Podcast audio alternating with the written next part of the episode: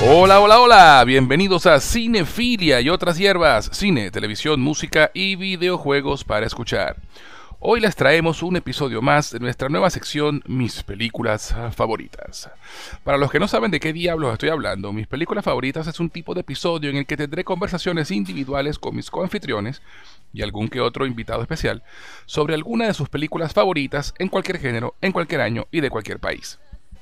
La idea es, por supuesto, conversar sobre cine de todo tipo y expandir nuestros horizontes cinematográficos, ya que si la película que mi compañero de tertulia elija es alguna que yo no haya visto, me comprometo a hacerlo y viceversa, porque muy de vez en cuando, cada luna azul, como es el caso que nos atañe hoy, yo seré el que elija la película.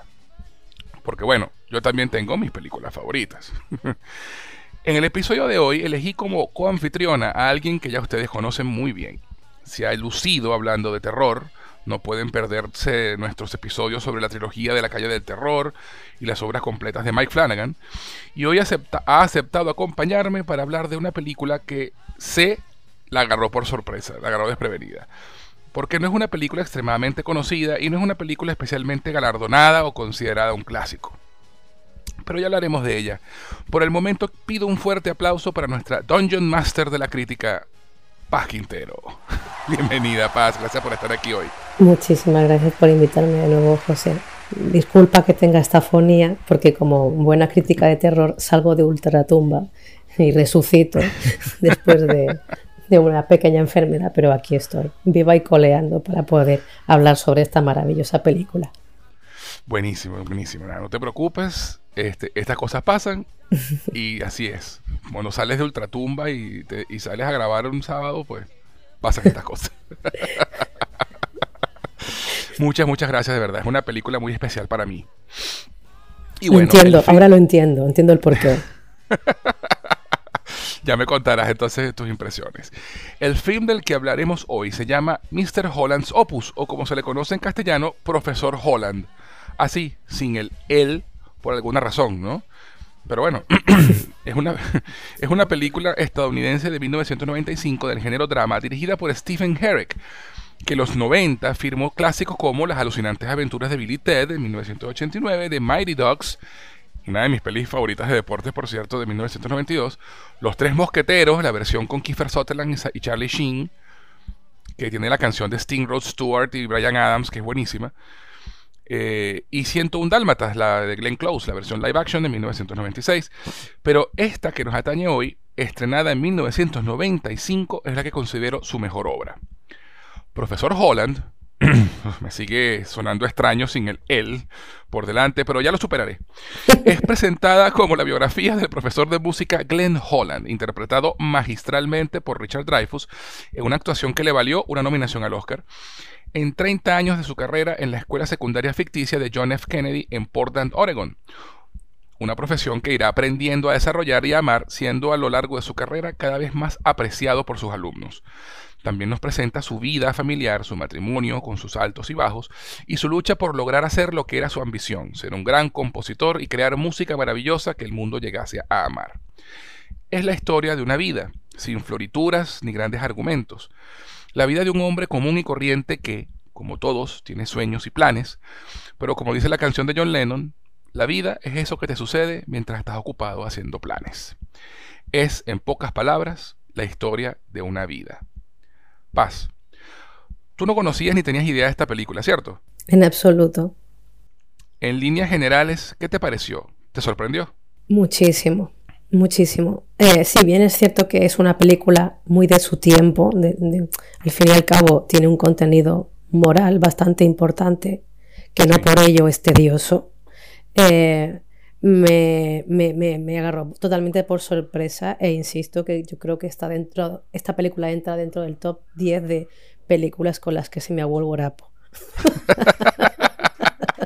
Yo siempre le digo a la gente que, si, tú ves esta película y no se te agua el guarapo, para los que no son de Venezuela, el guarapo es que, te genera emociones, que te hace llorar, o por lo menos hace que te den ganas de llorar, no necesariamente llorar, pues mira, tú estás muerto por dentro. Totalmente, totalmente. de verdad, qué película, qué bien maneja el drama y las emociones esta película, de verdad. Sí, cierto. Y bueno, y la actuación de Richard Dreyfuss, que es increíble qué papelazo se lanza ese señor en esta película. Y además que uno está acostumbrado a verlo en papeles como más diferentes, ¿no? cercanos, tiburón, cosas más. Y, esta es una película tan, tan, tan sencilla y, con, y tan, tan cándida su actuación. Es impresionante verlo. De verdad que yo me quedo loco. Normal. Eh, es una película llena de momentos maravillosos y de drama. Pero bueno, ya va siendo hora de que empiece la tertulia. Pero eso sí, antes de continuar, Paz, ¿dónde pueden encontrarte en las redes sociales? Pueden encontrarme en Twitter en la cuenta arroba zapiram con z guion bajo rpg. Exactamente igual en Instagram. Perfecto. Y a quien les habla pueden encontrarlo tanto en Twitter como en Instagram como arroba gus en Jose, G-U-Z en José. Si nos están escuchando por Anchor, Apple Podcasts, Spotify o cualquiera de las plataformas de audio, les recuerdo que también pueden encontrarnos en Evox, donde pueden descargar los episodios y escucharlos cuando quieran, y adicionalmente pueden encontrarnos en YouTube como Cinefilia y otras hierbas. Si nos están escuchando por YouTube, no olviden suscribirse, compartirlo por lo menos con dos amigos, dejar un comentario y un like que eso nos ayudará a crecer y encontrar más audiencia. También les informo a nuestros, seguidores que Cinefila y otras hierbas ya tiene un Patreon, en el cual ofrecemos beneficios adicionales a quienes decidan apoyarnos económicamente. Van a www.patreon.com barra cinefilia y otras hierbas. Y adicionalmente, si quieren escribirnos para hacer cualquier comentario, dejarnos un saludo o lo que prefieran, pueden hacerlo al correo cinefilia y otras hierbas gmail.com. Cinefilia y otras hierbas gmail.com. Dicho esto, Paz, ¿algo más que quieras añadir como preámbulo? No, adelante. Vale, entonces, perfecto. Pero, pero, pero, antes de continuar, vamos a una pequeña pausa y ya regresamos para seguir hablando de Profesor Holland en Cinefilia y otras hierbas. Este podcast llega a ustedes por cortesía de LearnSpanishOnlineAcademy.com, tu sitio para aprender español como lengua extranjera. Si tienes amigos o familiares que no hablan español pero que deseen aprender el idioma, en LearnSpanishOnlineAcademy.com podrán tomar clases con profesores certificados a través de Zoom. LearnSpanishOnlineAcademy.com, tu mejor opción para aprender español. ¿Te provoca una taza de té? Te presento a T-Art, una empresa creada para envolver tus sentidos y conectar con tu ser mientras disfrutas de una taza de té. Ganadora del concurso Ideas 2019 con mención especial en el área de negocios, sus productos no contienen azúcar y son 100% naturales. T-Art ofrece diferentes infusiones y aromas, pero hoy te voy a hablar de Coco Art Disfruta del profundo sabor del cacao venezolano fusionado con el dulce aroma de la canela, el intenso sabor del cardamomo y la nuez moscada, creando una sensación única en tu paladar, endulzada y aromatizada con la belleza y delicadeza de la flor del jazmín. Deja que te envuelvan sus beneficios y propiedades que elevan el sentirse bien por ser un antidepresivo natural, mejora la digestión y la respiración, lo que ayuda a la salud cardiovascular, aliviando el estrés y la tensión corporal. Puedes obtenerlo en presentación a granel para aquellos que hagan infusionar en tetera o en su sobre individual para aquellos que les gusta la practicidad de colocar su bolsita en agua caliente y listo. Para más información y pedidos puedes escribir a somostart.gmail.com. Síguelos en Instagram en arroba somostart. Envuelve tu ser con T-Art. Y si te gustan las buenas historias y nunca has tenido el tiempo o la voluntad para leer los libros clásicos, tienes que visitar el canal de Audiolibros con Pablo en YouTube. Ya se encuentra disponible La Isla del Tesoro de Robert Louis Stevenson, Las aventuras de Tom Sawyer de Mark Twain, Drácula de Bram Stoker y se está publicando el libro Un capitán de 15 años de Julio Verne. Lo mejor de este canal es que es completamente gratuito. Además, podrás conocer al narrador, ya que le puedes ver la cara a Pablo mientras él te lee el libro y puedes seguir el texto en pantalla, ya que lo verás marcado con el cursor. Audiolibros con Pablo en YouTube es definitivamente una opción excelente para mejorar tu nivel de lectura con libros clásicos en español. Próximamente vendrán más libros en su canal, así que búscalo, visítalo, suscríbete y mejora tu nivel de español disfrutando de clásicos de la literatura. Señoras Frikis es el podcast de humor y nostalgia sobre juegos de rol, cine, televisión, cómics y música que nadie había pedido. Cada mes, tres muchachas que pasan la treintena se sientan a la mesa para contar batallitas y hablar sin criterio de temas frikis desde un punto de vista desenfadado e irónico. El programa está disponible en Evox, Apple Podcasts, Google Podcasts, Spotify y en su web www.señorasfrikis.com. ¿Qué esperas? Suscríbete y conviértete en un hashtag Nieter.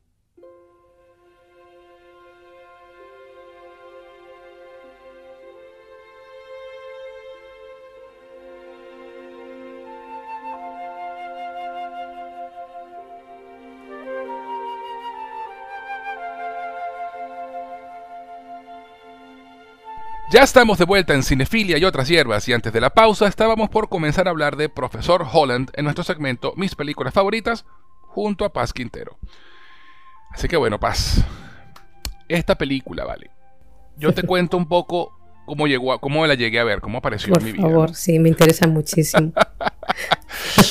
esta película la vi yo eh, en VHS, la vi en los 90, la vi cuando salió. Y la vi porque eh, estaba yo en Videocolor Yamin, me acuerdo, en, una tienda de video, de video, de, alquiler de películas, que era muy, muy famosa aquí en, Venezuela en los 90, que, tenía muchísimas eh, sucursales, ¿no?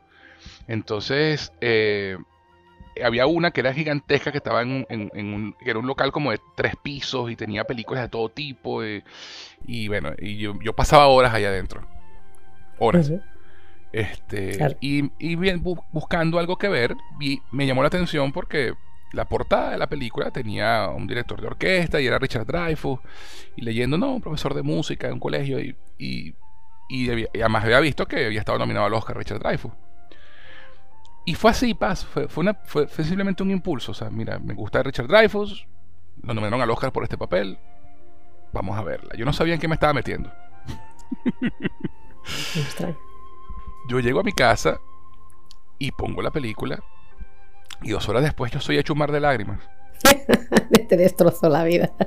O sea, pero es una. Sí, o sea, fue una cosa que yo no podía parar de llorar. Era una. Era, o sea, me llegó. esas, esas vainas que te tocan, de verdad que te agarran el corazón y te lo estrujan. Y estás dando hipidos. Sí, sí, sí, o sea, totalmente, totalmente, totalmente, totalmente, o sea, totalmente. Y, y, fue, y fue una cuestión de, de, de, una sensación muy agridulce al final de la película. Eh, porque, o sea, obviamente, eh, no, no es una película con un final realmente completamente feliz, pero sí. ¿no? Te, una sí, es, es catártico, sí, sí, sí lo es. Este, y una cosa que es a favor de la película, ¿no? Que porque la película bien pudo haber terminado con, con algo feliz, ¿no? Y todo sale bien y tal. Y no, no, la película de verdad realmente es, realista hasta en muchos sentidos. Claro. ¿no? De lo que es la vida y lo que es una, la vida de una persona que, que, que, no es una persona especialmente extraordinaria ni, ni una persona que hizo algo grandioso para la humanidad. No, es una vida, la vida de una persona. Y, y bueno, yo como músico me, me identifiqué muchísimo con, con, el personaje, ¿no? Pues, con, yo soy compositor y yo, yo, yo, toco guitarra, canto y todo esto y pues siempre ha sido una, una la idea de, de, que hacer algo con mi música, pues algo que siempre he querido hacer y, pues mira la vida, pues. La puso en tu camino esta película. Sí, sí. Este, y de verdad que, wow. y, y, eso fue, yo me, yo me encargué en un peregrinaje de mostrarle esta película a toda persona que podía. Obligándoseles a adherirse a la fe, ¿no? Vengo a traerte la verdad, amigo. Totalmente, sí, sí, es tal cual. Tinton, ¿tienes un momento para que te hable del profesor Holland? Correcto, arrodíllese. sí, sí, sí, sí, sí, Y, debo decir a favor de la película que todo el mundo que la, a la que se la mostré tenía la misma reacción. Claro, claro. O sea, realmente es una buena película. Eh, cualquier persona que no, es, que no entre en el rango de la psicopatía, yo creo que... que no, que no, exacto, que no sea un, sociópata. Exacto. Este, este, pues tiene que identificarse de cierta forma, porque bueno, particularmente a mí que soy músico me toca el tema de la película, eh, principalmente por la música, pero pero es eso, todo el mundo tiene sueños, todo el mundo tiene planes, todo el mundo dice, todo el mundo dice, mira, no, que esto es lo que quiero hacer, pero necesito ganar dinero y vivir. Entonces tengo que trabajar en algo que, que, a lo mejor realmente no es lo que quiero, pero no me, no me queda otra. Y de pronto te das cuenta en ese trabajo que traste, mira, pero esto me gusta. Y, y, y cada vez vas dejando ese sueño a un lado para vivir. Para vivir, exacto. Y, llega la responsabilidad de la vida. y tus sueños se diluyen con, lo que te va poniendo la vida por delante. Eso. Eh, y, de pronto te casaste, tuviste hijos, una familia, y ahora tienes que mantener tu familia, entonces tienes que seguir trabajando.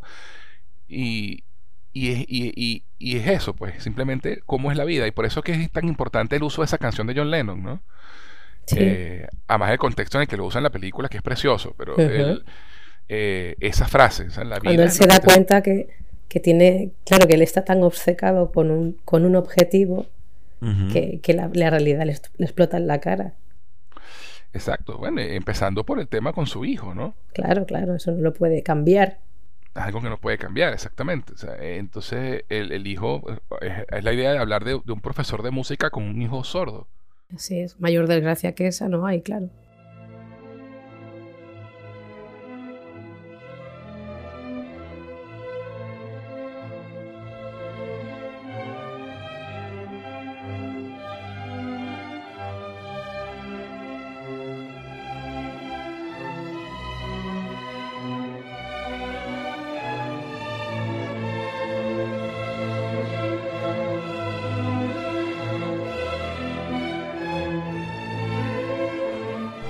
Tipo que, que, la música es su vida, el sonido es su vida, y que cuando está de bebé el niño tú lo ves tocando el piano con el bebé en los brazos y, y que se ve que sueña que su hijo sea músico también. ¿no? El, llamó Cole Porter, llamó Cole al hijo por Cole Porter, que fue la, la, persona que lo hizo apreciar la música. O sea, y, y, tú ves como, eh, de cierta forma, eh, el tema de su hijo lo hace alejarse de él también, ¿no? Porque es, algo que no quiere afrontar. No lo quiere afrontar, efectivamente, es, es la evitación son cosas que, y es la vida, pues. Simplemente la vida se atraviesa y, tú tienes que seguir viviendo y bueno, y tienes que, como los GPS, recalculando. Totalmente, qué buena definición. Sí, sí, tienes que, tienes que recalcular y, decir, bueno, mira, yo quiero ir por aquí, pero tengo que ir por allá. Claro, no hay más remedio. Sí, sí. Entonces, bueno, este, una cosa, el reparto de la película. A mí me parece, este, Olimpia Dukakis, que es una excelente actriz, eh, tiene un, papel secundario muy bueno, que es la directora del colegio. Porque, fascinante ese personaje. Muy bonito personaje. Además que lo interesante es que es eso, ¿no? Porque él, eh, es un compositor eh, que tiene su esposa, pero necesita pues generar dinero porque no, tiene que trabajar. Y la película arranca con esa idea, ¿no? Él se mete a dar clases pensando que iba a ser algo fácil y, pensando que iba a ser algo sencillo, pensando que eso le iba a dar tiempo para componer. Y seguramente temporal. Exacto, y temporal, sí, sí. De hecho, la esposa se lo dice al principio. Mira, el plan es profesor por dos años y luego vamos a hacemos lo que queremos hacer. Ese era el plan. Risas. Además que es comiquísimo al principio el tipo, ¿quién coño la madre se para a las 6 de la mañana va a trabajar?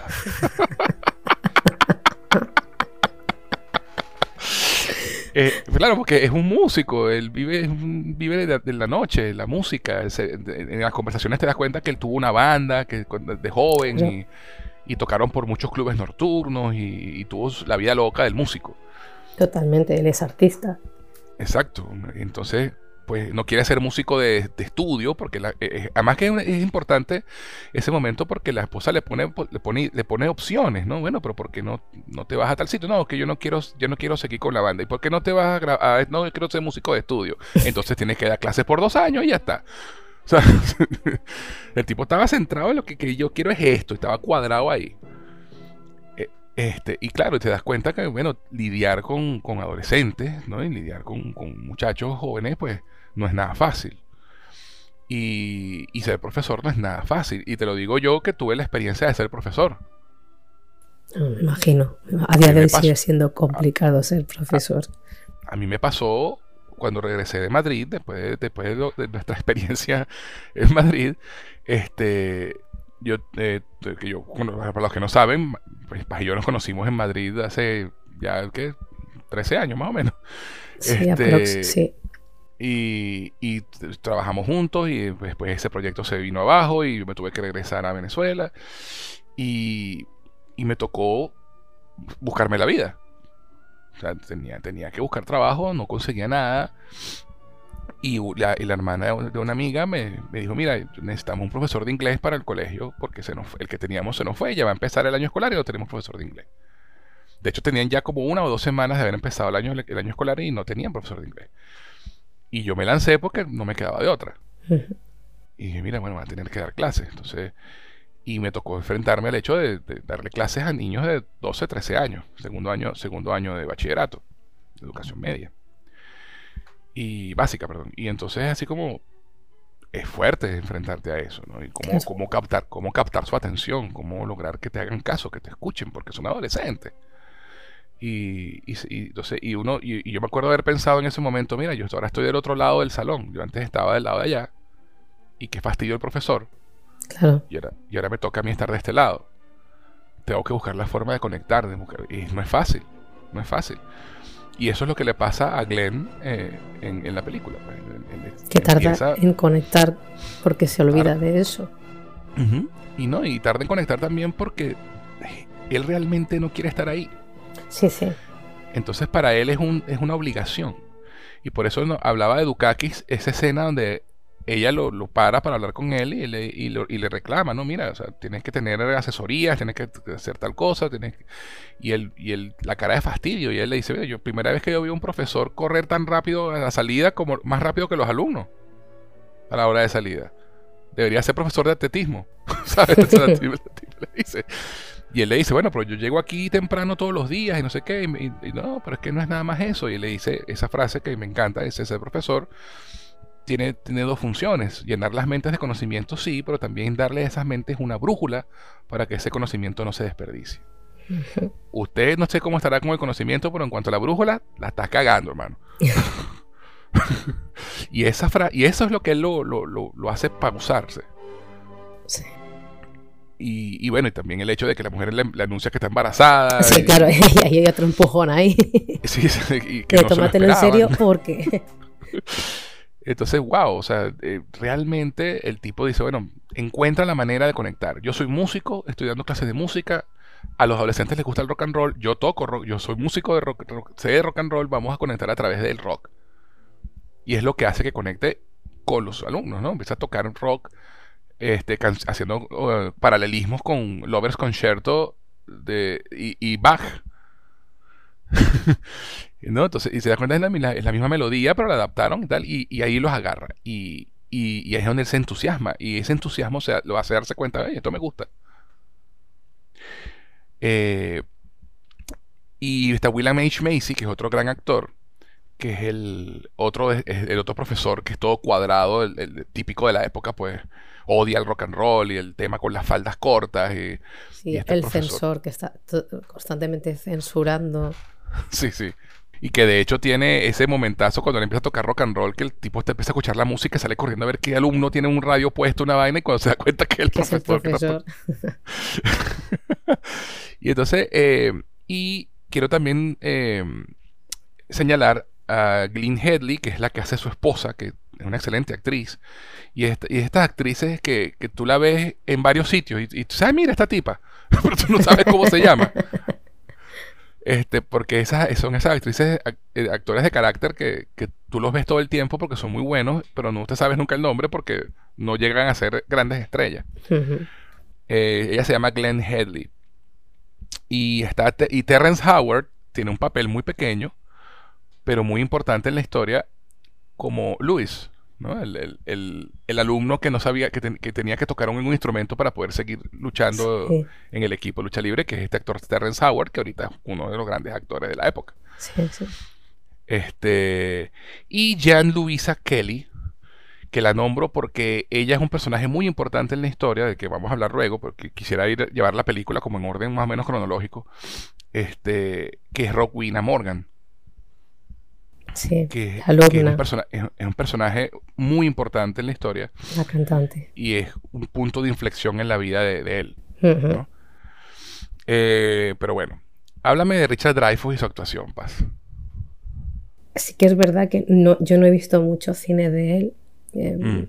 pero puede decir que después de, de, una película que, a ver, no es una película corta, yo pensaba que, que mm, que se me iba a hacer cuando yo, yo debo ser sincera, cuando yo vi la duración, dije, película de los 90 sobre un profesor, eh, dos horas y pico. dos horas veinte, algo así. Bueno, vamos allá. Voy a tomarme un Red Bull, a ver si no me duermo. Pero me tuve que morder la lengua porque eh, cada, en cada etapa de la vida de él era imposible no sentirse identificada y es magistral. Incluso he de decir que el, el, avejentamiento, el maquillaje y la caracterización de él. Espectacular. Es espectacular. Sí. Porque en ningún momento me chirrió o pensé, es un viejo de cartón, ¿me entiendes? Sí, sí. Eh, fue como muy adecuado todo y, y, Dios mío, es que, em, es que yo, yo en ningún momento vi ya al actor, yo vi al profesor, porque siempre hay alguien que conoces, que es el profesor que de alguna u otra manera te marcó y nunca, tú nunca conoces la vida de ese profesor, ¿no? Pero todo el mundo tiene sueños y dudo que el sueño de mucha gente sea dar clases a adolescentes que además están en su, en su edad más complicada, que es la adolescencia o preadolescencia, ¿no? Entonces creo que él hace un personaje muy digno, eh, con mucha dulzura dentro de lo que es el personaje masculino de esos años, porque además, aparte de que la película es de los años 90, si no recuerdo mal, aborda desde los años 60 la guerra de Vietnam hasta prácticamente finales de los 80, que es cuando él se jubila, ¿verdad? No, él se jubila, en los 95. En los 90. Eso sí, sí, sí, sí. O sea que es que todas las etapas eh, creo que las ha reflejado muy bien y, mm, y, bueno, es que, mm, es que no puedo decir más que es que la, interpretación es maravillosa, es que no le encuentro un pero. Por eso me quedé las dos horas y pico. Sí, sí, él, carga la película sobre los hombros y... Totalmente, es Es impresionante, es impresionante. Y además lo que tú dices, es una, es una actuación muy, muy, con una dulzura. E, e, es un personaje, con, un personaje muy dulce. ¿no? con sus problemas y sus altibajos como todos, con sus momentos de, con sus errores y sus aciertos, pero es un buen tipo. Sí, sí lo es, sí lo es. Es un, buen tipo y, y, y, eso, eso que tú dijiste ahorita, llega un momento que tú dejas de ver a Richard Dreyfuss y ves a Glenn Holland, ves al profesor Holland. Eh, y, y, es una eh, caracterización realmente magistral. Muchos momentos eh, de silencio, de miradas donde tú en verdad sientes y entiendes perfectamente lo que el personaje está pasando. Eh, y sí, la película arranca en el 65. Eh, que y de hecho, al principio de la película tú ves que le están cambiando el nombre a la, escuela y la escuela se está poniendo el nombre John F. Kennedy. Este, porque justamente lo matan en el 63 y entonces eh, le ponen el, nombre a la escuela. Y y hay un momento en, esa época, en los 60, que, es importante también y muy, muy, muy, muy eh, primordial para la historia, que es la alumna del clarinete, la pelirroja. Ay, la alumna del Qué historia más bonita, por favor. Eh, o sea, e, es, una... Y es eso, e, es, eso y, es, algo con lo que también la gente se puede identificar con lo que está pasando esa niña. De ese profesor que no se dio por vencido contigo en algún aspecto. Eso. No, y su historia de vida, o sea, ella está tocando clarinete y se esfuerza, pero tiene el trauma de que, mira, mi hermano es bailarín Juilliard, mi hermana es la voz espectacular, o sea, mi papá. y, yo soy la, oveja negra, yo no hago nada bien. O ella piensa que lo es, que tiene exacto, ese ella, de inferioridad o el síndrome de la impostora. Exacto, síndrome de la impostora porque toda su familia es exitosísima y ella es, la menor. esa presión y tiene esa presión de lograrlo y, y, tiene, y, está tan en su cabeza que no logra relajarse para tocar bien el instrumento. Y, y es un momentazo que, que a mí me, me, La primera vez que la vi me, me pegó mucho porque es cuando él le pone, él le pone un disco de, de Monkeys. Pam, pam, pam, pam, pam, pam, pam, pam, la canción. Y le dice, estos tipos, estos tipos tocan los tres mismos acordes todo el tiempo. No cantan muy bien. Pero me encanta y la chama se ríe, ¿no? Porque no se esperaba esa respuesta. Porque todos sus profesores siempre han sido como el de William H. Macy, acartonados, cerrados, cuadrados. Que una obra de arte es algo muy elaborado, que lo hizo un señor hace millones de siglos, ¿no? Y que parece que es algo intocable. Exacto. Y él le dice, ¿y por qué? ¿Y a ti te gusta? Sí, ¿por qué? Porque es divertido. Porque tocar música se supone que es divertido. Debe ser divertido, debes disfrutarlo. Y entonces la sientan en la silla y le dice, dale, Dale, y la chama todavía porque sigue con la frustración. Y él le dice, ok, para, para un momentico, ¿qué es lo que más te gusta de ti? Y dice mi cabello, y cabello rojo precioso. Mi papá dice que le recuerda un atardecer. Y él sonríe y le dice, ok, toca el atardecer. Y por fin la, niña logra tocar la canción, pasa la nota que le tenía el problema y, y, se da cuenta y sigue tocando y la chama sigue tocando y tú ves en la cara de él Y eso es el momento que, del que me refiero. Que por primera vez dice, verga, hice algo, ¿sabes? alcancé a tocar la vida de alguien y la mejoré. Exacto, eso, level up. Subí de nivel. Y tú ves en su cara la cara de satisfacción y de sorpresa. Y ahí es donde, eh, donde dice, ok, eh, aquí, de aquí no se va a ir el resto de su vida. O sea, ahí es donde él encuentra su camino y su utilidad. Sí, sí, y, y, y, la satisfacción, la satisfacción de haber logrado algo con este alumno. Y, y de, verdad que es una escena preciosa y, y además viene también justamente con otro punto muy interesante que es el, el rol y uso de la música en la película. Como, sobre todo la música diegética, ¿no? La, la, música que se utiliza para cambiar de década y para informarte en qué década estamos, ¿no? Porque eso es algo que me pareció súper elegante en la película. Nunca te ponen el 1975 en la pantalla, no. Lo hacen con música e imágenes de archivo. Imágenes de archivo, sí. Entonces tú, si, tú tienes que tener un poquitico de cultura general. General para, entender la época. Para entender que estás, para entender qué pasa, que el cambio de época y todo esto. Entonces, es una película que no, no subestima a la audiencia en ese sentido. Muy elegante. Sí. Eh, y, y, bueno, entonces, por supuesto, pues tiene una banda sonora espectacular. ¿No? Porque toma éxitos muy famosos y conocidos para informarnos en qué época estamos. Entonces, eh, otra cosa que en los 60, entonces él empieza a dar clases y en verano, cuando no hay clases, se resuelve dando clases de conducir. porque dando puro bote. Porque necesita ganar dinero, entonces necesita vivir. y de verdad, además la escena comiquísima cuando está con, con corriendo, brincándose los alumnos, resulta que estaba manejando es él. Porque la esposa está, ya dio a luz y está corriendo para el hospital. Y está con dos alumnos en el carro. Y los alumnos, mira, se comiste una luz. Haz lo que yo digo, no lo que yo hago, ¿eh? y, de verdad, de verdad, eh, el, el tema con el hijo, wow como fue un jarro de agua fría, ¿eh? Cuando, fíjate que yo pensé, eh, me, asusté mucho porque cuando es la escena esa en la que tú descubres que algo va mal, yo me asusté porque ese momento que, es el del sonido de la cabalgata, yo pensaba que había pasado algo peor porque el niño tenía los ojos cerrados. Y Estaba dormido, claro. Claro, pero yo pensaba que es que había tenido una muerte súbita, que tampoco sería algo raro. Sí, claro. Pero cuando vi que no se movía y tal, y la madre tan seria, digo, no me lo puedo creer. Que, claro, lo, lo, lo que realmente pasó, aunque no es algo mm, terriblemente bueno, al menos no era lo que yo estaba temiendo. Exacto, no era tan malo. Pues. Claro, claro. No, y, y además que eh, el contexto de esa escena eh, también es súper importante porque eh, él, tiene, él entabla una amistad con el profesor de, de fútbol americano, ¿no? Con el profesor de, educación física, por decirlo así. Eh, y él, él le y, y, le, lo, obligan, ¿no? Lo pone, mira, tenemos, necesitamos que, que dirija una banda marcial para el desfile, para este desfile. Y, y obviamente no tiene la más mínima idea de cómo hacer una banda marcial. Y lo termina ayudando a este profesor. Y el profesor le dice, bueno, yo te ayudo si tú me ayudas. Yo tengo este alumno, que es Terrence Howard, que es un buen muchacho, un, chico, un chico eh, muy aplicado, pero que no es muy buen estudiante.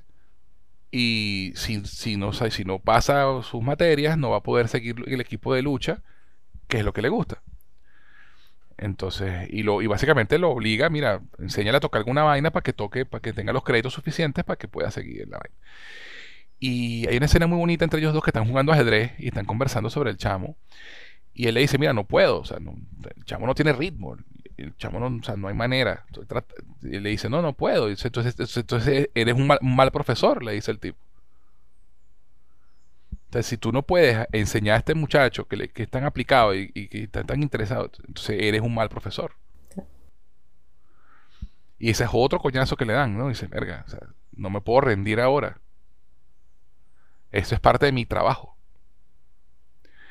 Y el tipo, además que lo hacen con, una, con un montaje, con un tema de Stevie Wonder que, que es fantástico.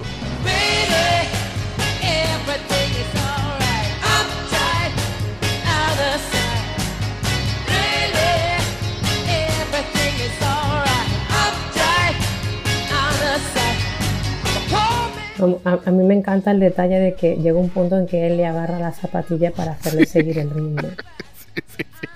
Y le pone el casco y le da coñazos con la, en, la, cabeza. Y es como, a ver, a ver, si te Creo que le llega oxígeno al cerebro, o profesor Holland. Además que ese momento en que le agarra las zapatillas, así como el tipo ya desesperado. Sí, es así, el compás es así, maldita sea, sí, sí. y lo logra, lo logra, logra que el, que el muchacho encuentre el ritmo, ¿no? Le dice, felicitaciones, encontraste el ritmo. y entonces, claro, viene, viene todo ese high, ese alto, y es una cuestión muy buena del guion. Viene ese alto de toda esta secuencia, el tipo logra que el chamo aprenda y ves, el desfile, y te estás tripeando el desfile y ¡pum! te lanzan lo del chamo. Suena, suena la, sirena esta de bomberos durísimo. Es agradable, sí, sí. Y te, y te lanzan, y te lanzan el, el, ese es el momento perfecto para lanzarte ese punto dramático ahí. Y, tú ves lo que decíamos antes, ¿no? Entonces él, con su hijo sordo eh, tiene un tema de negación y de no aceptar la realidad, ¿no? Y, eso hace que se aleje, ¿no? Que no se involucre tanto en, el tema.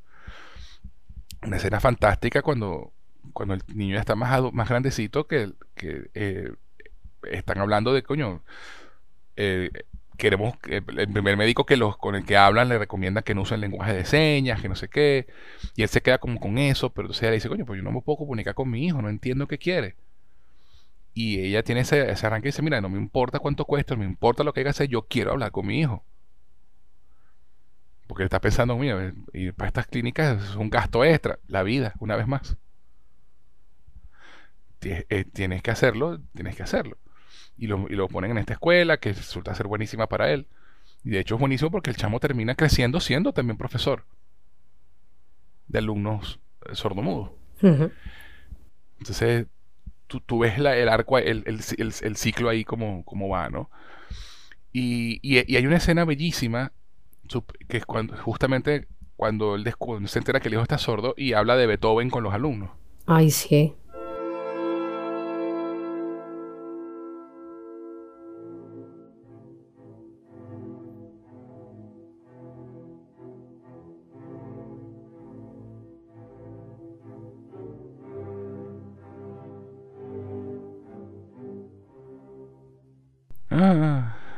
Dios.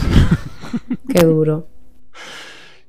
Además que le está echando el cuento, ¿no? De Beethoven, que bueno, que sabía una historia, le cortaba las patas al piano y pegaba la oreja del piso y no sé qué. La vibración en el suelo. para sentir las vibraciones en el suelo. Y, y tú ves los ojos aguados del tipo, o sea, el monólogo que se lanza de paso. No, es tremendo. Y, y este alumno le pregunta, bueno, profe, pero si él era sordo, ¿cómo componía? ¿Cómo, sabía que quería usar un la y él le dice es que él no nació sordo. Y ahí tú dices, oh, oh, oh shit. Claro. porque él sabe qué nota está tocando y cómo suena. Exacto, simplemente no nació sordo como mi hijo. como mi hijo, pobrecito a mí. Uf, no sé qué te lo estoy contando y se me aguan los ojos. O sea, eh, eh, es un momento, pero eso, la actuación de Dreyfus, él lleva toda la película en los, sobre los hombros, de verdad. Es que realmente para él es como una broma macabra del destino que no merece. Exacto, exacto. Eh, y realmente, mira, esta idea de los planes versus la vida. mejor, mejor ejemplo no, hay, ¿no? no, no hay, no hay. Y, a todos, y eso es algo que a todos nos pasa. Sí. En mayor o menor medida. Sin ir muy lejos, el cuento de, de nosotros trabajando en Madrid. Claro, claro. Mira, uno tiene unos planes, pero la vida te dice no. Pues por aquí no es. Por aquí no es. ¿Tú qué querías? ¿Que acabase llorando, José? ¿De verdad? Esto es un podcast o una sesión de psicoterapia. las dos cosas, Paz, las dos cosas. ok, ok. Pero sí, totalmente. Es que no, o sea, tú estás planeando cosas y luego te pasan cosas que no puedes ni prever, solo puedes adaptarte. Sí, solo puedes adaptarte, eso es. ¿Hay algo en particular que a ti te haya gustado? ¿Qué es lo que más te gustó de la película? Eh, ¿Algún momento que, es que quieras decir, mira, quiero hablar de este momento?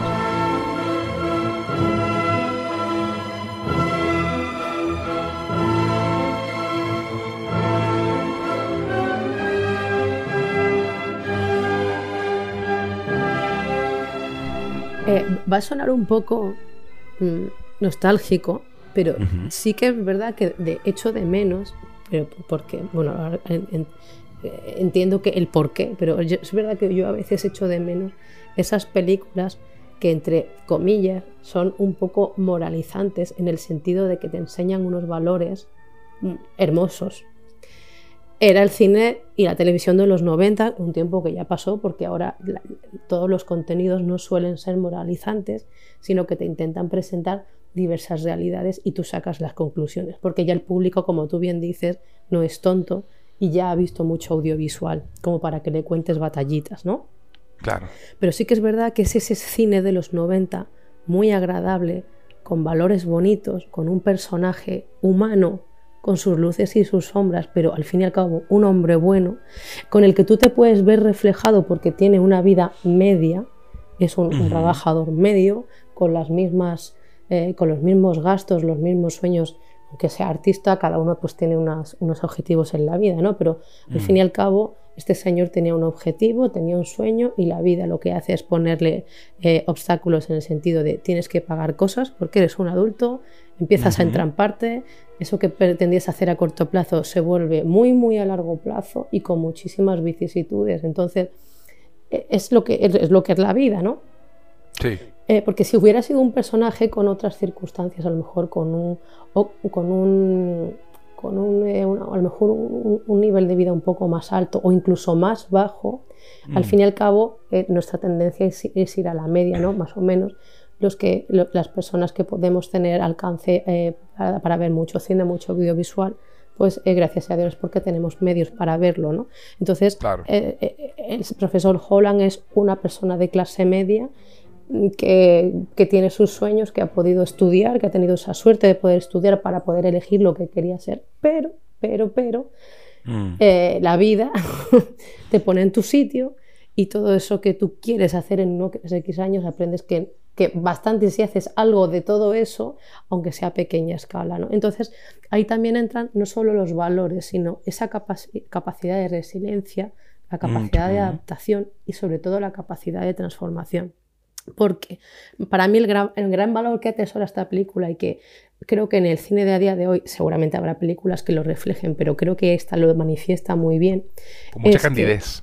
Em, cuando llegas a ese punto de tu vida en que crees que ese sueño que tú tenías al principio, que le dabas muchísimo valor, que que tenías, que luchabas muchísimo tiempo por él, le dedicabas mucho tiempo. A lo mejor hablamos incluso de has dejado de reunirte con tus amigos porque, por ejemplo, querías hacer esto, o has dejado de o, te has puesto a ahorrar lo que sea, y de repente ese sueño cambia, se cae, o ves que no es factible, de repente te das cuenta de que a lo mejor has estado haciendo otra cosa que aunque no era ese objetivo, te ha llenado, te ha llenado, te ha dado calma y te ha dado paz, que es lo que le pasa a este señor, que a pesar de no haber hecho esa gran obra comercial o esa gran obra tal, realmente el, culmen de esta película, la epifanía, es que este señor se da por satisfecho con lo último que ocurre, ¿no? En plan de que todo ha llevado hasta aquí, yo no he podido hacer todo lo que yo quería, pero a mí lo que me deja, el sabor que me deja esta película es que ese gran sabor de boca que se queda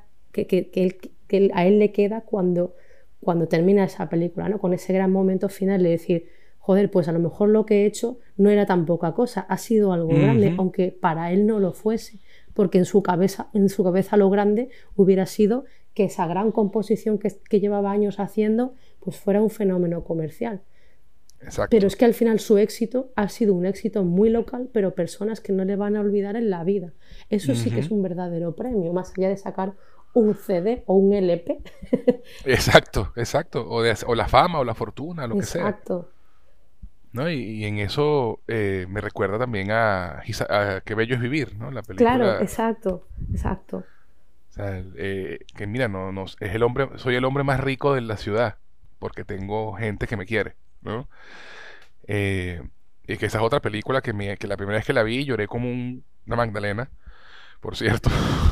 A ver, pues, pues, lo que te digo, esas películas de valores, e igualmente el concepto, aunque sigue siendo el mismo, en, esa película de que Bellos Vivir está hecho, se ha explicado de una forma mucho más explícita y en esta no, pero porque la forma de contar cine ha cambiado, ¿no? Por eso te decía que este tipo de películas se han ido transformando, que siguen existiendo, pero es verdad que en los años 90 este tipo de forma de contar los valores era así, pasa un poco como las películas, o sea, por ejemplo, como, como las películas de Patch, la película de Patch Adams, o Patch Adams es la del, la del payaso, ¿verdad? Sí, la de Robin Williams. Eso es. O sea, películas con un mensaje muy grande, con unas personas que, entre, entre comillas, son personas mediocres o de, que no tampoco es que sean destacadas, pero hacen cosas muy, muy grandes de cara a la sociedad, eh, porque son las que realmente, entre comillas, también tienen un gran valor, el, el, valor moral al, al, material, ¿no? Sí, sí. No, y, lo que tú dices, ¿no? Que en los 90 este tipo de películas eran mucho más cándidas en su, en su forma de contar, ¿no? Eran como muy con el corazón en la mano, ¿no? Exacto, sí. Muy sinceras, ¿no? Este, y claro, eso era un balance delicado porque había unas que se iban de, de palo y ya caían en el melodrama y caían Total, total. Pero esta, esta... Está muy bien medida. Eso, lleva el balance muy bien, muy, muy bien. Y, y, de verdad, sí, eso es. E, el, el, mensaje de la película realmente es impresionante. Y, y, es una epifanía también para uno que la ve, ¿no? Porque a veces uno no lo no, olvida eso. ¿no? Que de pronto el camino en el que estás eh, o el camino que se te presentó que no esperabas puede llevarte a algo que te haga feliz. Que no necesariamente es lo que tú pensabas, ¿no? Eh, y, a veces eh, hay que tener valor para elegir ese camino. Sí. Y, y con eso quiero entrar a Rowena Morgan.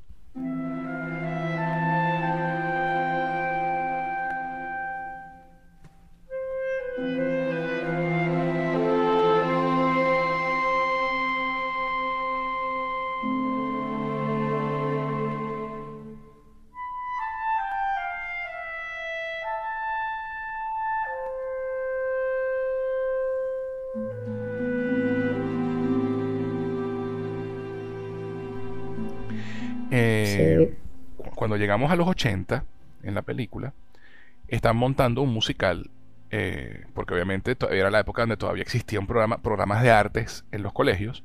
Entonces no solamente había música, sino había teatro. Y la profesora de teatro y el profesor de música, pues anualmente creaban un, musical para, para, para, recaudar fondos y para, bueno, para darle algo de cultura a los chamos a los chicos. Y ese año en particular, pues ya había, ya la Dukakis se había jubilado, que también es una escena muy linda cuando ella le regala la brújula, cuando se despide de la brújula, que también es un momentazo de actuación de Chad Dreyfus, un gesto que hace que, uff, te parte el alma. Eh, y entonces queda como director este William H. Macy, ¿no? El, este profesor cuadrado y, entonces sensor. El, sensor. el aguafiestas. El aguafiestas, exacto. Entonces él queda como director del colegio y está hablando después de temas de presupuesto, que la junta directiva necesita, eh, hay que generar dinero, hay muchos gastos, no sé qué, que vamos a tener que cancelar la obra musical. Y eh, es una, una de esas escenas de, de tú dices, bueno, mira, qué hacemos? Y el profesor de educación física dice, bueno, mira, sí, yo, yo ofrezco que mis jugadores de fútbol sean los bailarines en la, en la obra y así la gente va a ir a verlos para ver cómo, cómo se caen y cómo la, cómo la cagan. Pero en realidad, no, en realidad no lo van a hacer porque yo los voy a enseñar porque resulta que yo estudié ballet. este momento es muy gracioso. Es graciosísimo. Y, y, además lo, lo, cómico es el Holland llevando, siguiéndole la corriente, ¿no? yo, estudié, yo estudié arte yo estudié baile, él estudió baile. Es verdad, estudió baile. y, y, es verdad, eh, eso lo hacían. Y, lo, y, alguna, y todavía lo hacen algunos profesores para que los, sus atletas tengan más gracia eh, a la hora de moverse, en, sobre todo en fútbol americano que requiere esquivar, requiere mucho movimiento de, corporal, ¿no? Y entonces ellos están haciendo audiciones para eh, para hacer un, un, pastiche de Ira Gershwin, ¿no? que, es un compositor muy famoso de, Broadway. Y van a hacer un musical review, ¿no? una revista musical, o sea, varias canciones, no una obra completa, sino varias canciones de varias obras. Y están buscando, están audicionando gente, y llega esta chica, Rowena Morgan, la, actriz Jean Louise Kelly, con la voz de un ángel, porque canta bellísimo y preciosa. De paso. Espectacular, una niña espectacular. Y desde el primer momento en que, en que él la ve, tú ves que hay algo ahí, que algo le, ¿no? Y tú dices, ay, papá, Exacto. Ay, Dios mío. ay, Dios mío. Pero en, el peor momento, en el peor momento con su familia, lógicamente. exacto, porque, porque ahí es donde pasan las cosas. Claro, claro.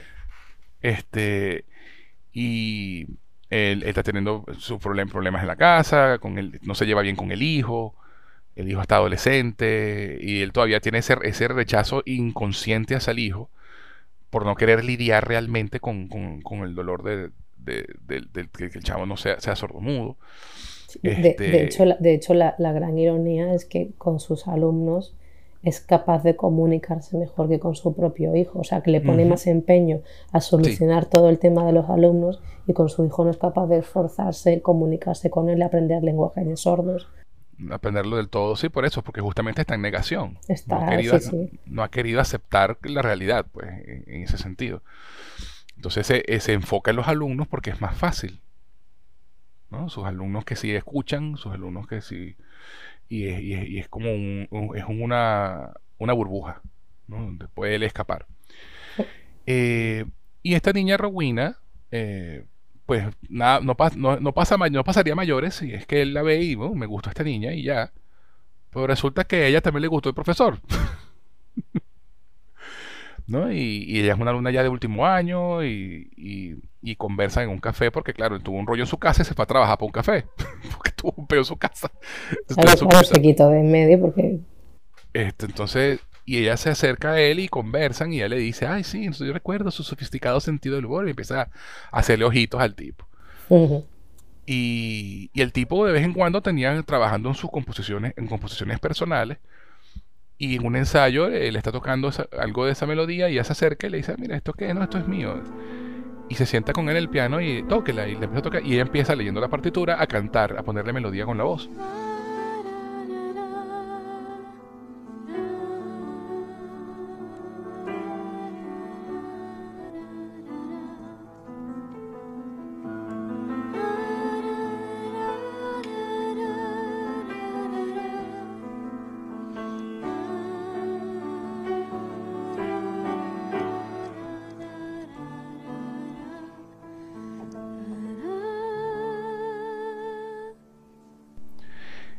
Y tú ves, mira, esta conexión entre ellos. Al punto que ella le dice, mira, eh, él le pregunta a ella, mira, ¿y tú qué quieres hacer? ¿Qué vas a hacer cuando te gradúes? No, bueno, yo quiero, voy a trabajar en el restaurante de mi papá, cosa que pasa muchísimo en los pueblos pequeños. Claro, claro. No, mi- entonces él le dice, bueno, pero tú tienes mucho talento, ¿por qué no, no buscas perseguir eso, no? Que no, mi papá no me va a dejar, yo quiero, mi papá quiere que trabaje en la vaina. ¿Y tú qué quieres hacer? Yo quiero cantar, yo me quiero, quiero estar en Broadway, bueno, échale bolas y hazlo. Hazlo, hazlo, hazlo ahorita que puedes, pero está, está- está- proyectándose en él mismo, en, en los sueños de Claro, ella. claro. Antes de que la vida te, te, te pare los pies, hazlo, claro. Exacto, hazlo.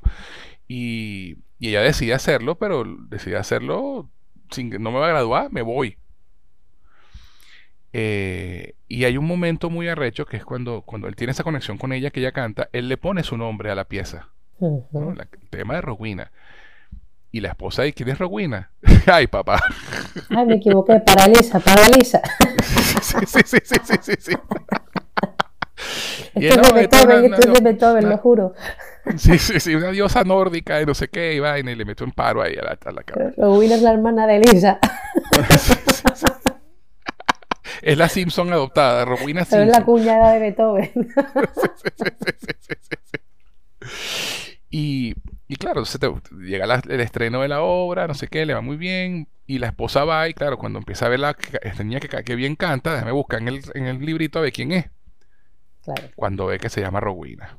There's a saying old says that love is blind. Still, we're often told, seek and ye shall find. So I'm going to seek a certain land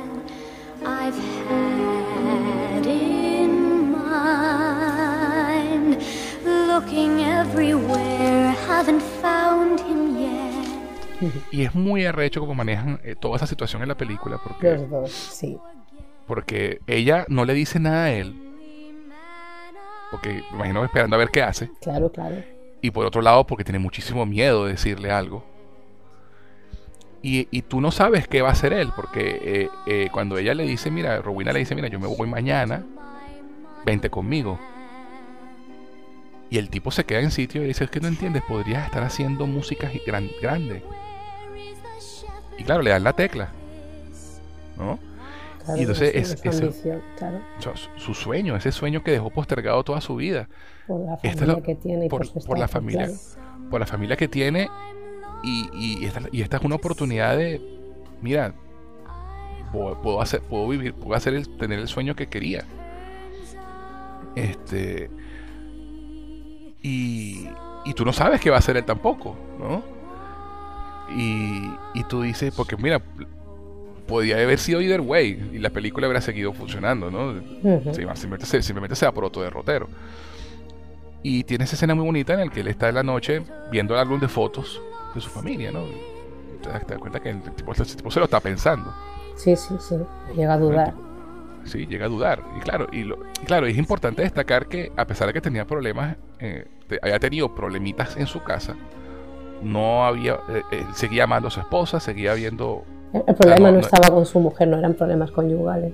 Exacto, Era la o sea, situación que le superaba, claro. Exacto, o sea, no- su familia estaba bien, ellos no, ellos no estaban teniendo realmente problemas más allá de los problemas típicos que puede tener una familia. Sí, sí, sí. Sencillamente, la, la Rowena le dan la tecla. Le dan una tecla que, que él tenía tiempo como olvidada. Lo que no tiene. Le ofrece Exacto. lo que no tiene. Le ofrece lo que no tiene y siempre quiso. Entonces, este, porque es importante destacar eso, no es que el tipo, el tipo tenía problemas y se quedó con la familia por moralista y por y porque es lo correcto. No, no, él amaba a su familia y amaba a su esposa.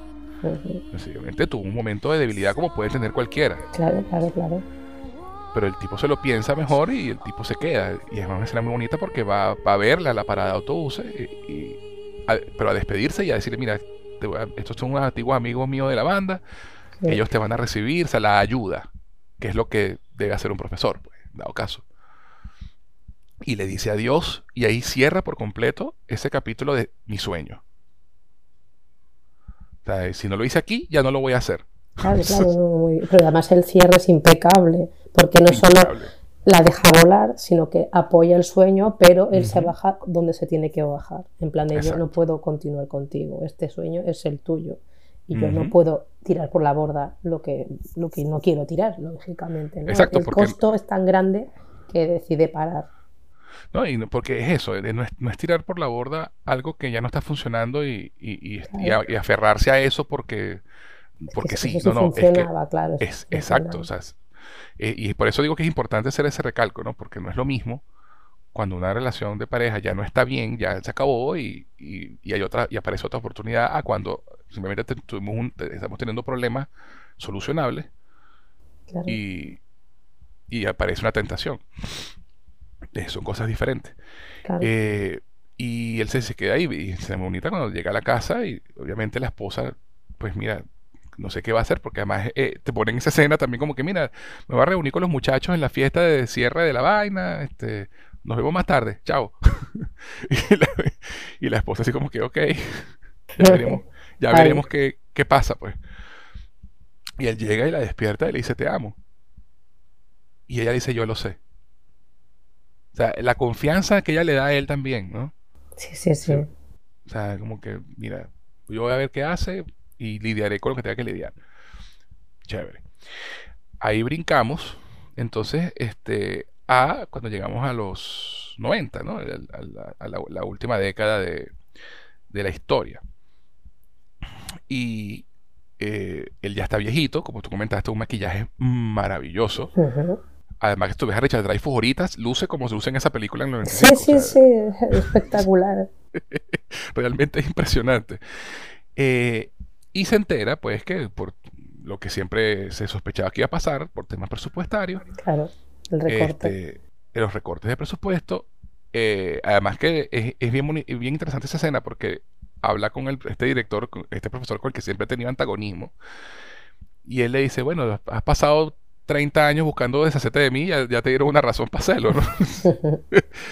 Y él le dice, bueno, pero es que, ¿sabes? Si tengo que elegir entre sumar, restar, leer y dividir y, mus y, la, y, y las músicas, pues elijo sumar, restar, multiplicar y dividir y leer.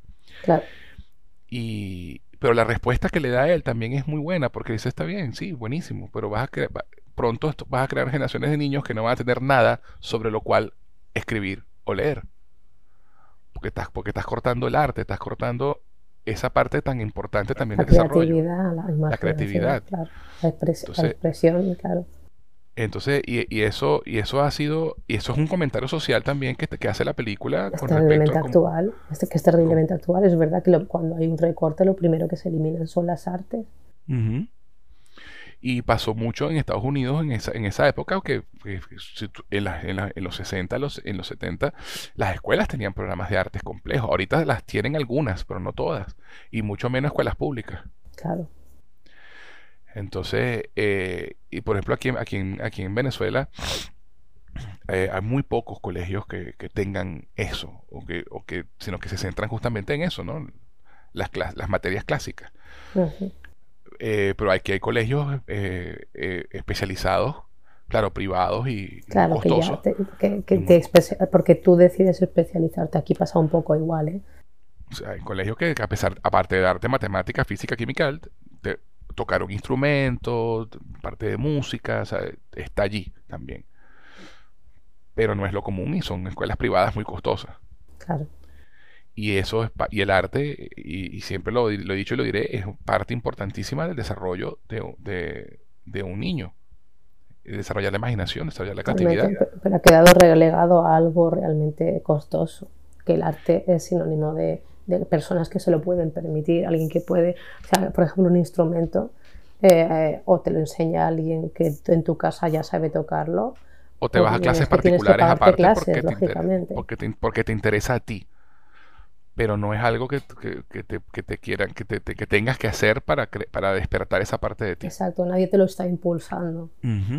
Exactamente. Entonces, si te interesa, pues vas y lo buscas. exacto. Me decías que allá también pasa igual con los colegios.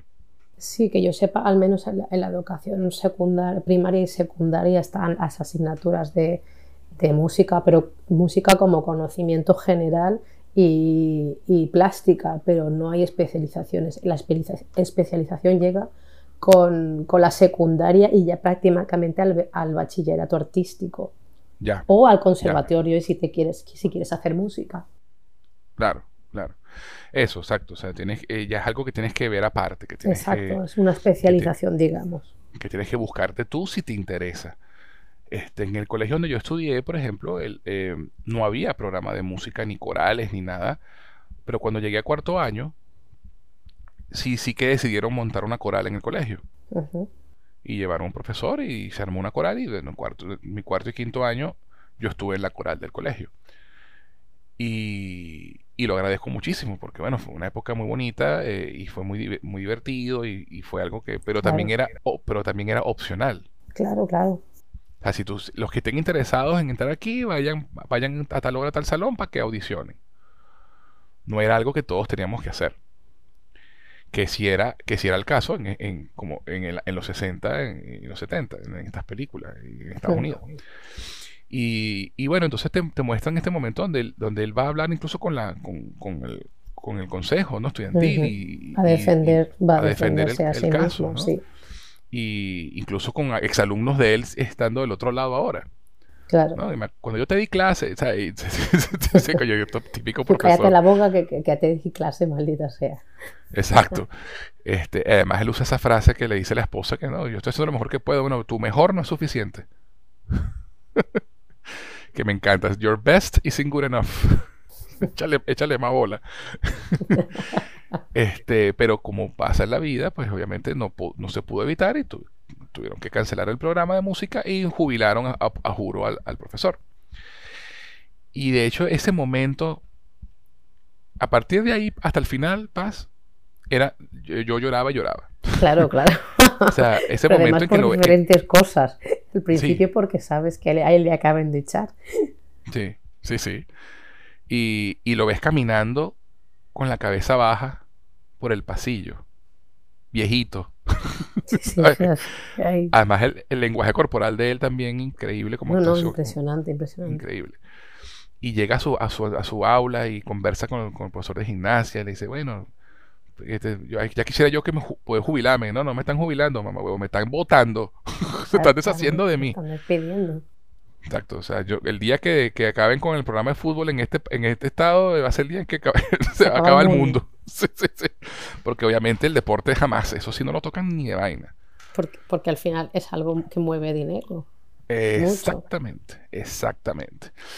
Este, y, y entonces, bueno, tienes esa conversación con el profesor y él le dice, bueno, pero o sea, tú en verdad sientes que no has hecho, no, por supuesto que no. O sea, tengo, eh, y él le dice, y esta frase a mí no se me olvida, le dice, yo entré a este trabajo pateando y gritando y ahora es lo único que quiero hacer y me lo están, y me lo están quitando. Claro. O sea, ¿y qué vas a hacer ahora? Bueno, no sé, amor, da- daré clases de piano, o sea, alguna vaina me tendré que resolver, pero, o sea, qué cagada que me sea tan fácil hacerme un lado como un trapo viejo, porque así es como se siente. Claro, claro. Y- de y por eso es que- se deshacen de él. Exacto, y, y, y- por eso es que él piensa que, que no tuvo ningún impacto, porque "Oye, si fue tan fácil deshacerse de mí, es porque en 30 años yo no tuve ningún impacto. Claro. ¿no? Es- esa es su idea en la cabeza. Y, y llega su esposa con el hijo ya adulto. Y bueno, ah, bueno, nos saltamos el, saltamos el momentazo con el hijo, hay que, esto hay que hablarlo. Ay, sí, por favor. Eh, cuando él, cuando, cuando pasa todo esto de Rowena y él decide como que, bueno, yo tengo, tengo que en verdad centrarme en mi familia. Sí, es tengo- un punto de inflexión para él para Total- cambiar. totalmente, sí, sí, es él parte de su arco como personaje también. Y el tipo dice, ok, tengo que involucrarme más aquí. Entonces él decide armar un concierto y habla con la gente de la escuela de sordomudos del hijo. Dice, coño, ¿cómo podemos hacer para que, para que los niños, para que eh, los niños sordos puedan apreciar la música? Porque, eh, y, y todo lo, lo, lo enmarcan con la muerte de John Lennon. ¿no? Eh, donde el hijo lo ve afligido y, y él, y él quiere como hablar con su papá. Mira, ¿qué te pasa? Cuéntame. Y el papá le dice, no, que se murió un músico, pero tú no, tú no, no lo entenderías. Ahí fue un poco cruel, ¿eh? Sí, claro, porque él estaba triste Claro. Él, eh, y el hijo lo estaba presionando a que, a que hablara. Y él le dice, le decía "Bueno, después. Y él dijo, no, ahora, ¿sabes? Y a veces pasa, pues no quieres hablar, pero te presionan para hablar y sueltas lo primero que tiene en la cabeza. Claro, claro. está- por- eso es normal, pues. una fue cruel pues, sin, sin quererlo realmente. Pero ahí Sí, está sí, sacando eh, que también. queda claro, queda claro. Sí, está sacando también la frustración de- de eso, ¿no? Porque ahí, ahí está el punto, que él cree que, que su- como su hijo es sordo, no va a entender, ni va a querer entender, ni va a poder el apreciar motivo lo de que su él hace. dolor, el alcance de, de quién fue eh, Lennon, claro. No, y no solamente eso, sino ¿qué hago yo para vivir? ¿Sabes? Claro. Soy profesor de música, no va a poder apreciar ni entender la música, que es mi vida. Y ahí tienen esa escena buenísima en lo que el, el- el chamo hace las señas y la mamá traduce. Además me encanta que, obviamente, por el tema de película, la tipa traduce con inflexiones y, toda la, la vaina como si fuera ella la que lo está diciendo, ¿no? Me una escena genial.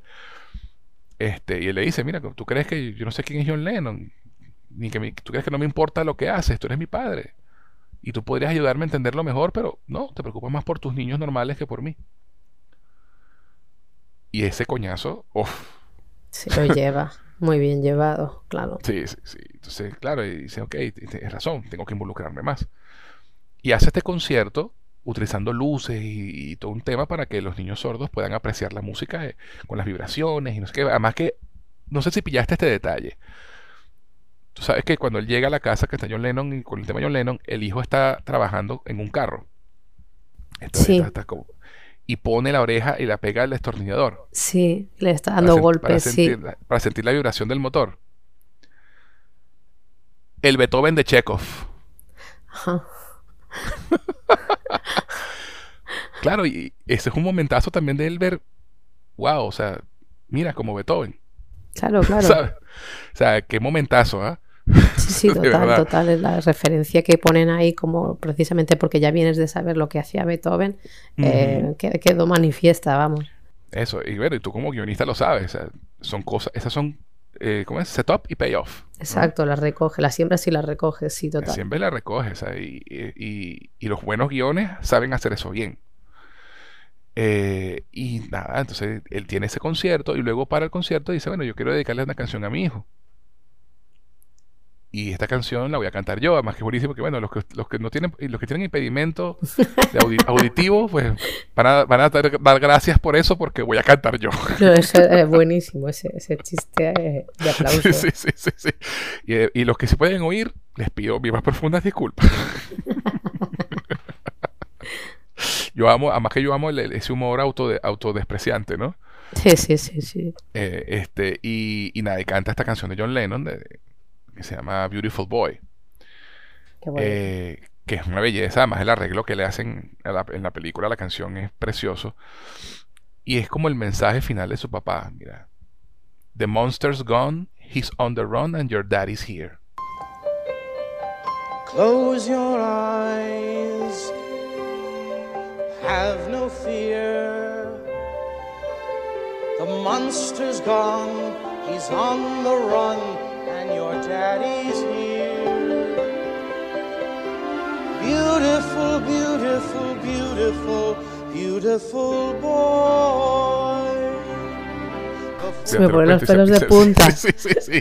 O sea, el monstruo se fue, ya está huyendo y tu papá está aquí. Claro.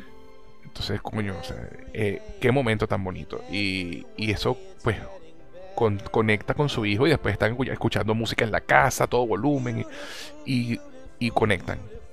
Luego vamos de nuevo entonces a, a este momento de ya adultos, donde el hijo ya está adulto, el hijo está dando clases también, manejando su carro, y ya tú ves que se llevan muy bien los dos.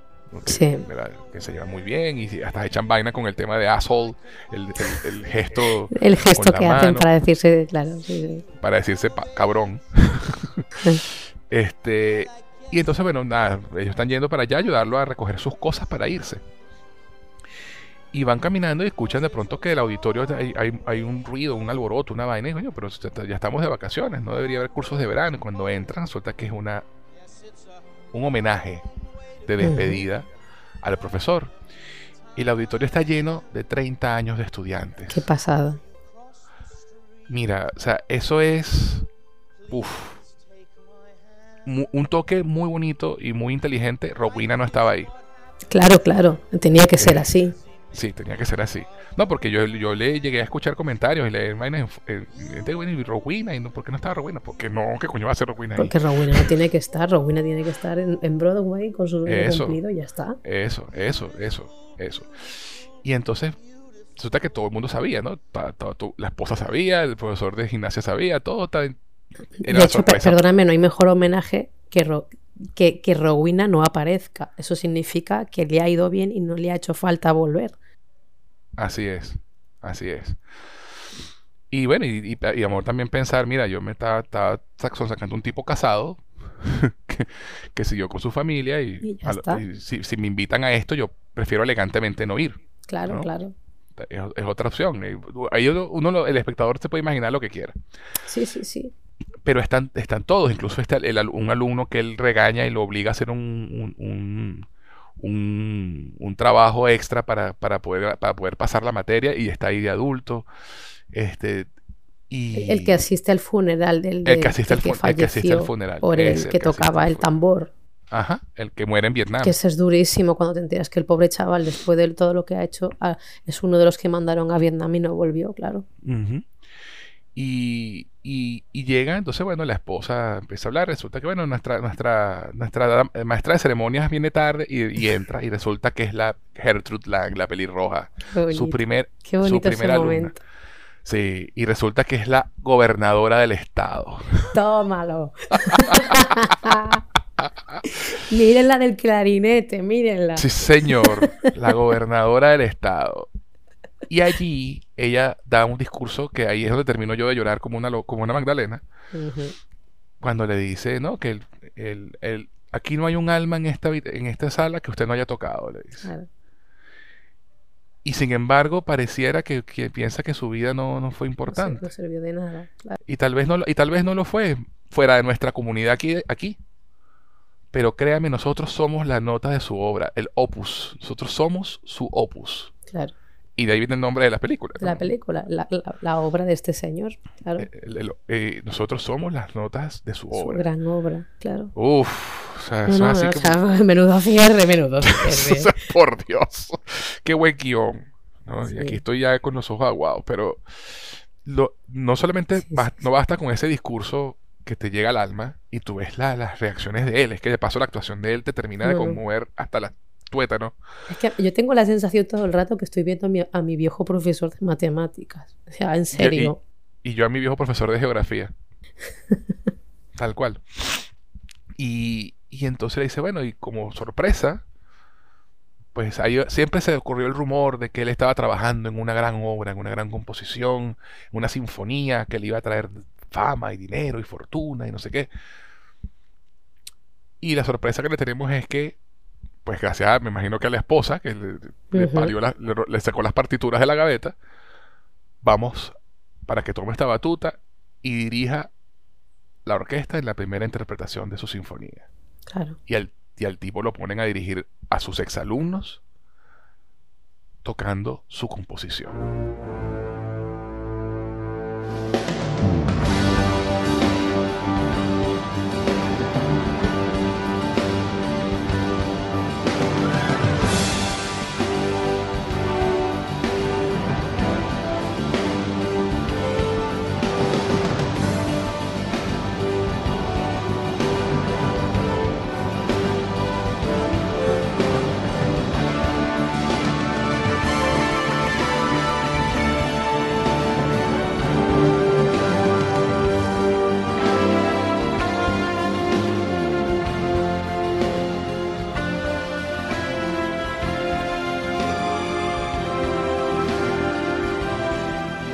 Qué mejor cierre para esa película que es. El mejor. Uf. Y además la cara de dicha de él. Claro, es, es lo que te decía. Para mí el cierre de esta película es el suspiro que da de por fin estoy tranquilo, de, ok, ya ha sido suficiente, ¿no? De lo conseguí, de alguna manera lo consiguió, porque al final Sí, eh, ten en cuenta que qué es un artista, una persona que quiere de alguna forma reconocimiento, sí. eh, porque es lo que persigues, con más o Claro. menos fama, pero él era un artista. El aplauso. Entonces, él sí que consigue ese reconocimiento que él lleva persiguiendo todos los años, invirtiendo dinero en su gran composición.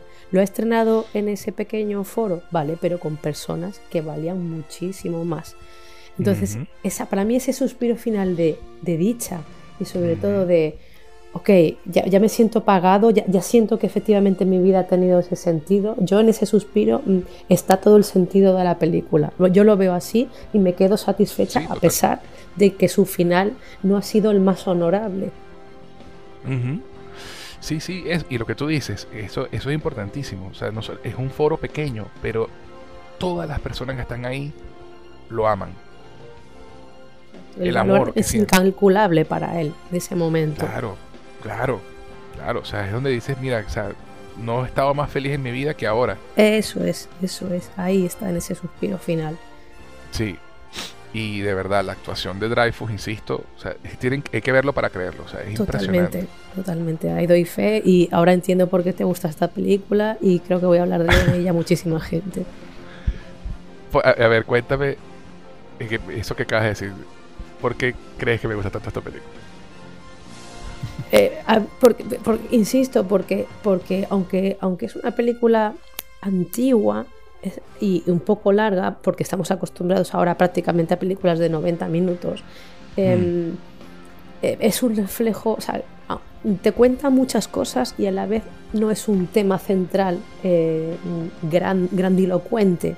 Es la historia normal de un tipo y al final estás viendo lo que en alguna etapa te tienes que sentir reconocido porque es una película Claro. totalmente reconocible para cualquiera, ¿no?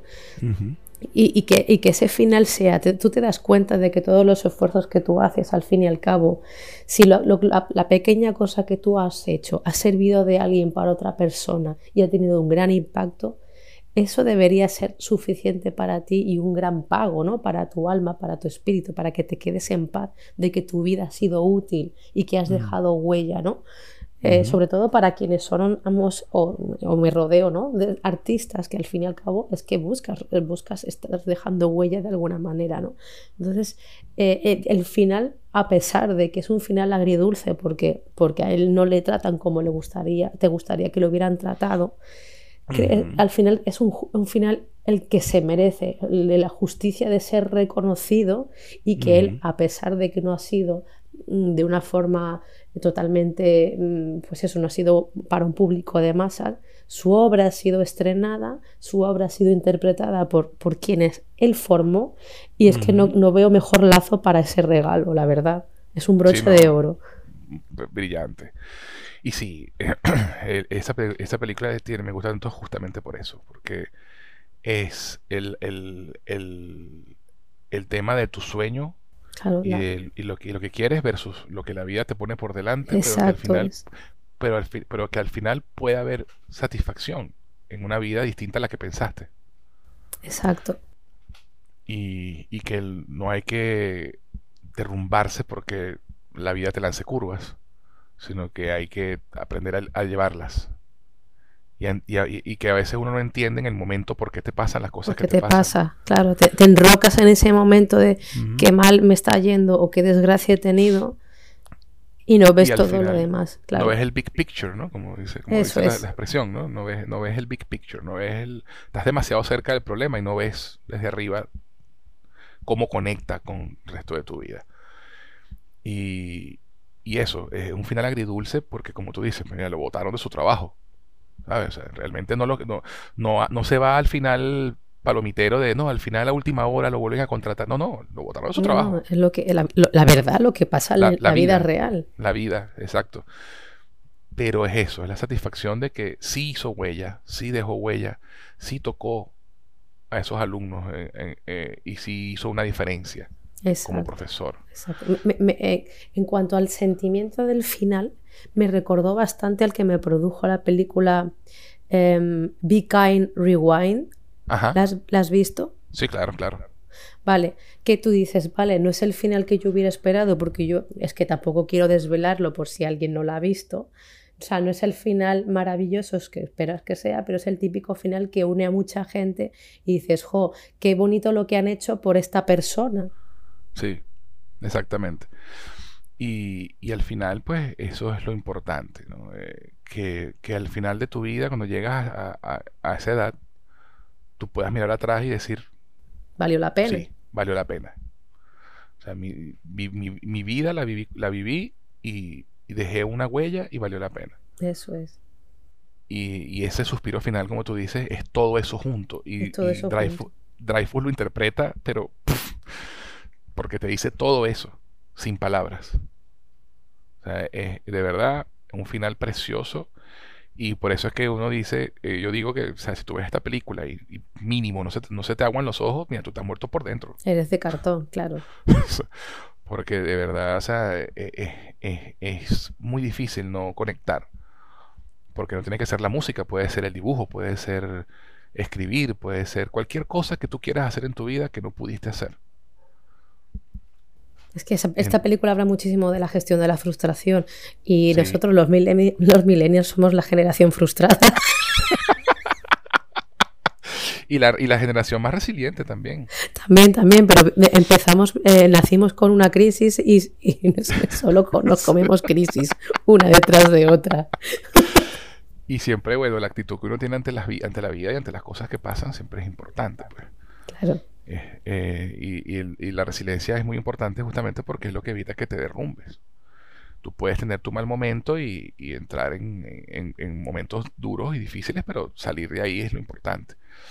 Y, siempre, pues obviamente, el, el- el círculo de apoyo que puedas tener es importantísimo también. y, y enco- y encontrar aquello que aunque no fuera lo primero que querías hacer, te, te llene, te llene y te permita vivir con, con cierta, cierta tranquilidad, calma o, o entusiasmo.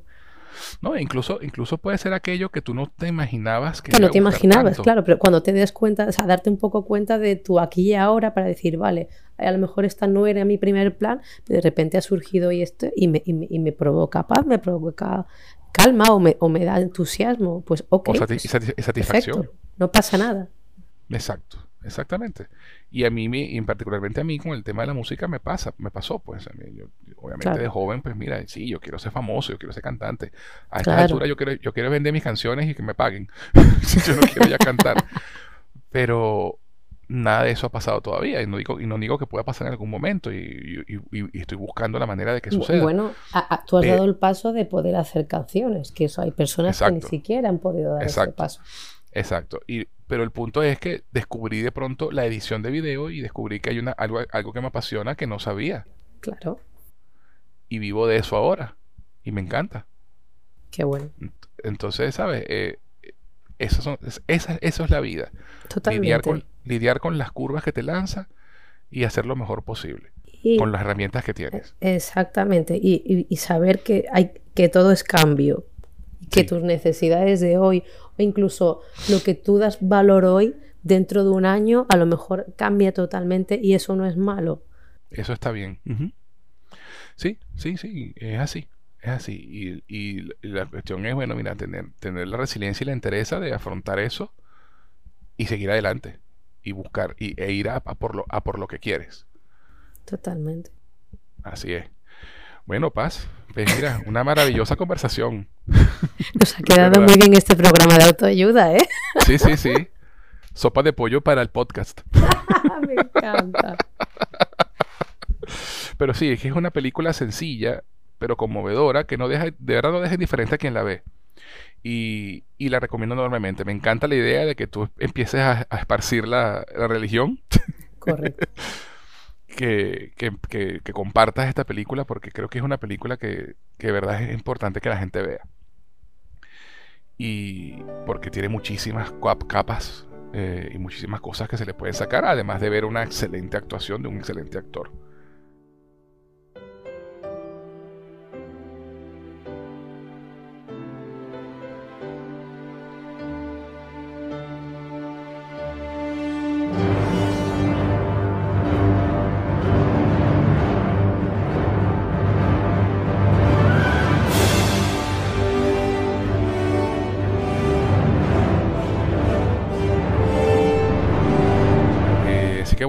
Paz, gracias. Gracias, gracias, gracias por participar en mis películas favoritas de nuevo y por acompañarme a hablar de esta gran cinta. Gracias a ti por invitarme, un placer, como siempre. Y bueno, ya este programa ha llegado a su fin. Gracias por escucharnos. No olviden calificarnos con 5 estrellas o con pulgar arriba, darle like, suscribirse, dejarnos un comentario y estar pendientes de los próximos episodios de Cinefilia y otras hierbas. Cine, televisión, música y videojuego para escuchar. Eh, si quieren participar en mis películas favoritas, dejando una sugerencia, pueden hacerlo escribiendo a nuestro correo electrónico cinefilia y otras hierbas gmail.com. Paz, una vez más, ¿dónde podemos encontrarte en las redes? Tanto en Twitter como en Instagram, arroba zapiram con z guion bajo rpg. Buenísimo. Y además, para los que no lo saben, este, eh, ustedes han escuchado eh, la publicidad que tengo acá en el podcast de Señoras Frikis, que es un, un podcast maravilloso en el que Paz participa y se los recomiendo altamente. Muchísimas gracias. No vale, por favor, si yo me divierto muchísimo con ustedes. Eh, y bueno, querida Paz, una vez más gracias por acompañarme y espero que volvamos a conversar muy pronto. Por favor, sí, y espero que vuelva a tener ya la voz bien. No, bueno, Amaneceré callada hasta entonces. Volveré a mi cueva. eso, hoy te, pues, hoy te ha salido muy bien, casi no tosiste. Y a ustedes, mis cinéfilos, gracias por estar y por acompañarnos episodio tras episodio. No olviden comentar, compartir, suscribirse a nuestro podcast si aún no lo han hecho, para que no se pierdan ni un solo episodio de Cinefilia y otras hierbas. Les habló José Enrique Guzmán. Hasta la próxima.